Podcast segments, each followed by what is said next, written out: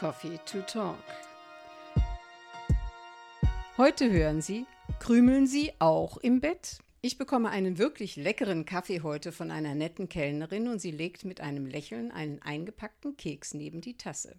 Der Mann mir gegenüber lächelt mich an.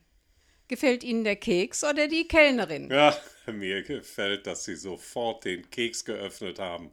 Habe ich auch gemacht hatte noch nicht einen Schluck Kaffee getrunken, aber in den Keks musste ich gleich reinbeißen. das ist ja. auch nicht so einer dieser Spekulatius-Kekse, die man immer das ganze Jahr über bekommt. Ja, ja, genau, genau. Ah, da sind Sie ja. Mögen Sie noch einen Kaffee? Sie haben ja noch gar nichts getrunken. Nein, ich möchte Sie etwas fragen. Warum legen Sie eigentlich immer einen Keks neben den Kaffee? Na, eintunken müssen Sie ihn schon selbst. Oder was meinen Sie? Das machen wir immer, seitdem wir das Café haben. Ja, das macht man in anderen Cafés ja auch. Ich frage mich auch, woher das eigentlich kommt. Irgendeiner muss ja mal damit angefangen haben. Also bei uns in der Türkei, da kommt meine Familie her, da würde man nie einen Tee ohne Süßes servieren. Wir legen Baklava dazu auf einen Teller. Das sind hauchdünne Blätterteigschichten mit Pistazien, Walnüssen oder Haselnüssen gefüllt. Sehr lecker. Der türkische Tee ist ja auch sehr bitter, also den, den ich mal bekommen habe. Ich selbst trinke immer Apfeltee, der ist auch lecker.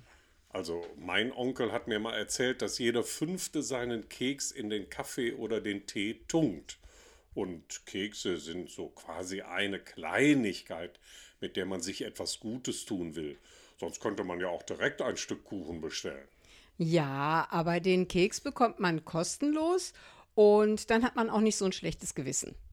Also, wenn es nach mir ginge, würden wir jedem ein klitzekleines Stückchen von unserem Kuchen auf einem extra Teller dazu geben.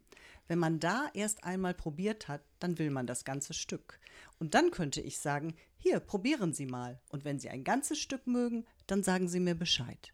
Gute Idee. Probieren Sie das doch mal. Also nicht heute hier jetzt bei mir.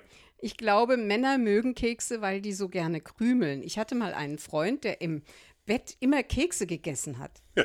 naja, wenn er nicht an ihnen knabbern wollte. Hm. So, hier.